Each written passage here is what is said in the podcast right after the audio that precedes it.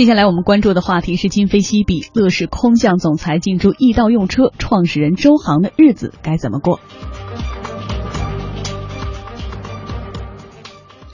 创始人和资本的话题一直为人津津乐道，他们一把屎一把尿把项目拉扯大，把公司培养出来之后，但是由于呃长远的考虑，不得不淡出或者是远离，背后的辛酸无奈可想而知。如今这场戏呢，又在易到用车与乐视之间上演。乐视宣布任命乐视控股的 CMO 彭刚到。呃，易到用车出任总裁，那么创始人周航仍然为易到用车的 CEO 啊。尽管彭刚在接受采访的时候说，周航拥有整个公司的决策权，在易到体系里所有的问题都向他汇报。去年的十月份呢，乐视旗下的乐视汽车用七亿美元收购了易道用车百分之七十的股权，成为了控股股东。从乐视的组织构架上不难看出啊，彭刚可远比周航更牛了，在贾跃亭面前更有话语权。早在易道被乐视控股之后呢，周航曾经以乐视旗下板块带头人的身份出席乐视发布会。当时他是长篇大论，反复强调要融入乐视生态。至于怎么做，还比较糊涂。那我们易道呢，也一直以来就强调的是高品质和差异化的服务。那么我们很快就意识到了，未来的出行不仅仅是专车，专车只是未来出行的一部分。更大的汽车共享，还有更宽泛、更广阔的内容。所以说，我们很早就站在整个的未来出行和汽车共享的这样一个范畴来思考专车以及整个行业未来发展的一个路径。而我们也知道，乐视是我所认知的范围中全中国乃至全世界格局最广阔的公司，生态资源最丰富的公司。我没有见到任何一个公司从内容到硬件。从手机、电视到汽车，还有很多的智能电子，我没有见到过这样的一家公司，所以我相信，把汽车共享放在一个更大的生态的范畴来思考问题的时候，可能您就理解了，易道和乐视的这样一种合作，可能是意料之外，但是又恰恰是情理之中的事情。既然呢被并购，就要想方设法的融入其中，哪怕很难。呃，让我们看看在过去这四个月，易道做了些什么。据周航介绍说，有了乐视的融资之后啊，易道开始充一百送一百。呃，种种促销活动，嗯，烧钱带来了五倍的业绩增长。不过，至于当初在发布会上承诺的融入乐视做生态专车，目前好像看起来还没有太多的进展。嗯，虽然周航现在还是 CEO 哈，有着这样一个头衔，但是市场上也是广为流传这句话，叫做“周航将被架空”。呃，怎么看这种空降高管，然后被收购之后的一种融合，或者是接下来周航作为一个创始人的一个发展？嗯，我觉得最关键就是在呃收购之后。究竟这个公司如何定位？因为我们知道乐视它是在做这个视频为主的，那么尤其是乐视有了这个呃体育为主要内容的这样的一个呃发展方向之后，其实乐视它的生态还是相对比较完整的。那么收购了易到用车之后，确实是它呃整个的发展过程当中的一个一个呃不是那么样顺贴的一个生态。当然，从易到用车的角度来说，一旦这个车载系统能够有更大的发展，特别是他希望以后发展自己的无人汽车的话。那么可能这个一到用车就成为它的一个延展，所以它现在呢，实其实是呃，我我我从。我的理解来说，我觉得乐视是养着一道，所以在这样的一个大的背景下，我觉得其实不会轻易的把它换掉，因为周航对于呃易道来说是一个非常有标志性的一个人物，他是创始人，同时在一直在呃管理的非常好，而且对这个市场非常熟悉。而乐视要想找一个那么熟悉的人来，其实也不是那么轻而易举。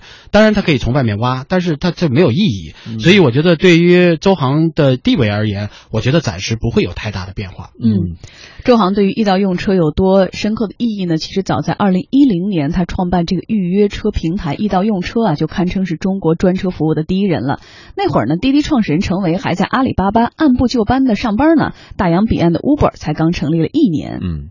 尽管算是选对了赛道，并且有先发优势，但是由于还真的太早了，资本不给力，市场不接受，易道并没有出现爆发式的增长。而当滴滴快滴进入这一领域之后，Uber 入华之后，他们的烧钱大战又很快将易道甩在了身后。在滴滴快滴合并百度投资 Uber 之后呢，易到陷入了尴尬。曾一度传出他们的四处求收购的这样一个传闻，最终是流血嫁进了乐视。当时啊，大家普遍就猜测说，周航呢会逐渐的退出公司管理，最终套现走人。嗯、不过，善于画大饼的乐视抛出了一个非常诱人的绣球，帮易到拆除了 VIE 结构，准备在国内来上市。嗯。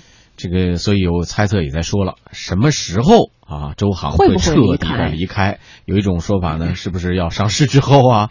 这个乐视，包括说乐视控股之下的易到，未来再把这个。呃，周航放在一个什么样的位置？还需不需要周航的存在？对，我觉得就是就在于，就究竟什么时候可能会觉得周航会觉得自己坐不稳？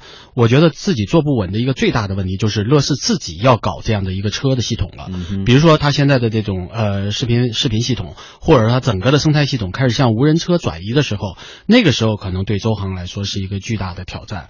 所以我觉得目前来看。呃，无论是上市也好，还是呃现在的这种状态也好，只要乐视没有在真正的在车这个领域中发力，那么显然它是需要有一个非常熟悉的人，并且能够掌控整个市场的人。在这个时候，我觉得周航不不用太过担心，除非就个人上他可能会觉得呃呃比较难受，或者说在未来的发展空间上他觉得也没有太大的意义了，那么这个时候他可能主动会走。但是从目前来看，我觉得周航想呃轻。易的去走也不太现实，那么可能在有两两个可能性，它有在两个点上有可能走。第一个就是它上市之后，那么有了一定的资金之后，对他来说，呃，也也也达到了这个创业的目的了。他有如果有新的想法或者有新的目标，他重新去选择，他也有底气了。第二一个就是，呃，乐视开始做真正开始做车了，那这个时候可能对于呃车的整体的发展。乐视会有一个整体的安排。那个时候，如果周航跟呃乐视没有一个深度的合作，那那个时候他要再走也有可能。嗯，但其实，在资本市场上，因为这样的空降哈高管，最后呢，呃，挥泪离别的也不是少数。广告之后，我们来说一说有哪些呃创始人离开了曾经的公司。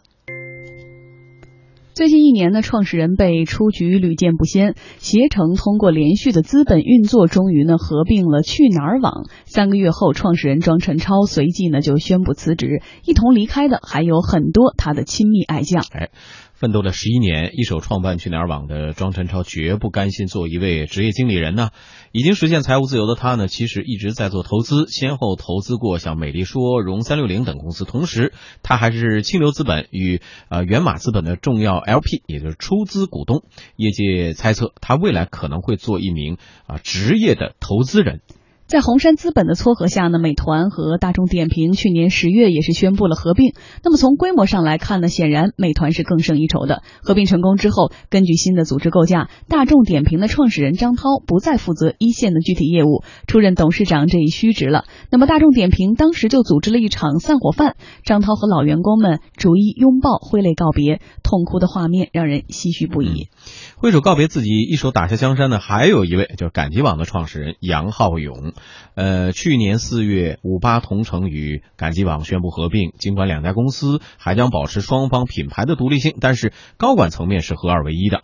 五八创始人姚劲波与杨浩勇担任联席 CEO，确保双方团队在更高层面上进行更多的互动和协调。但是仅仅七个月之后，杨浩勇却宣布啊辞去联席 CEO 的职位，开始自己的二次创业，专注于瓜子。二手车了。就在五天前，杨浩勇宣布辞去了五八同城董事会联席董事长及董事职位，彻彻底底的和过去告别了，和分类信息网站告别了。杨浩勇说：“赶集上没实现的梦想，将在瓜子二手来实现。”呃，很多新的模式它刚出来的时候，其实都被很多质疑的。呃，可能对我来说，可能已经习惯了。我们当年做分类信息的时候，很多报纸对我们挑战是一样的。C to C 的模式，我相信。啊，它一定是就刚我刚才说的，对个人的买家和卖家来说，它是一个终极模式。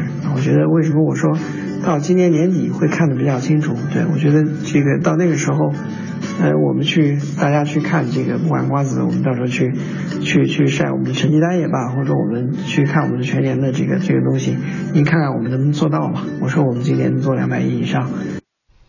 虽然呢，听到这个自己一手养大的孩子最后呢换了一个好像名头的样子，就是大家会觉得唏嘘不已。但是我们又从另外一个角度来看的话，这到底是一个伤感的故事，还是一个再次出发的励志的故事呢？呃，其实我觉得我们没必要为这些呃所谓的离去太过伤感，因为我觉得对于创始人而言，对于有创业精神的人而言，创业永远是在路上的。对，他不会说啊，这个是我养大的孩子，于是乎我离开了这个公司之后，我就这辈子就消沉了。对，因为他没有终点啊，或者说我我财务自由了，然后于是乎我就花天酒地的开始过日子。嗯，我觉得对于创业精神在一个人身上的体现，他可能不会停步于任何一个目标，嗯、所以我觉得对于他们来说，我们其实更多的应该是鼓掌，或者说我们应该是祝福他们，而不仅仅是说为他们唏嘘。对，而且更多的要期待他们再次出发。对，应该是为我们自己唏嘘。为我们自己为什么呢？因为我们还在这儿原地打转。对，呃，分工不一样。关键是我们很，其实，在节目当中介绍过很多次，未必有的抉择啊，其实不是他自己说创始人自己完全能够主宰的，他背后更多的我们要看到，他其实有资本，有更更多的力量来掌控这个走向，企业的走向。那个时刻不是说因为你是创始人，所以你就能够主宰一切了。对，特别是我觉得有一个例子就是庄晨超，我觉得去哪儿网的庄晨超是。非常不愿意离开的，也非常不愿意被携程给并购的。但是对于资本而言，他可能就是无无法抗拒。所以，嗯，庄晨超可能是属于这种呃相对比较黯然的这离开，而且非常不甘心的离开。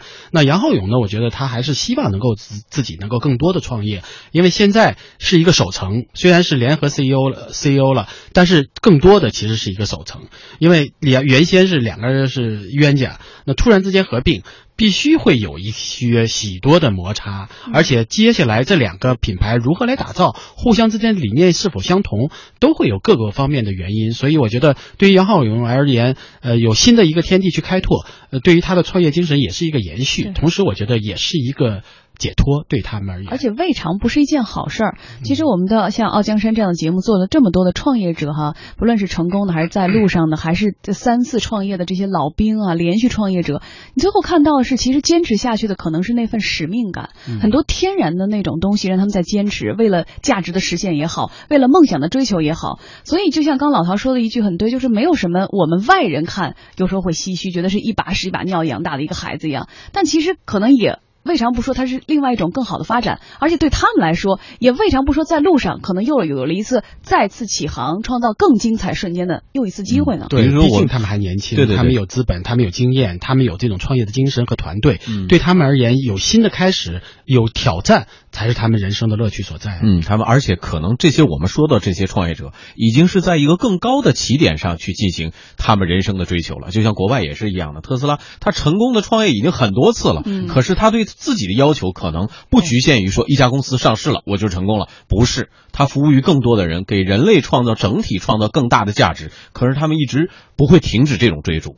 对，所以这种追逐对于他们而言，可能就是一种发自内心的需要了。嗯、所以我觉得，对于我们而言，我们希望他们有更多的创业的机会，并且有更好的发展，能够给经济带来更多的活力，对,对,对，也给我们带来更多的这种就业机会。送上我们的祝福啊！嗯。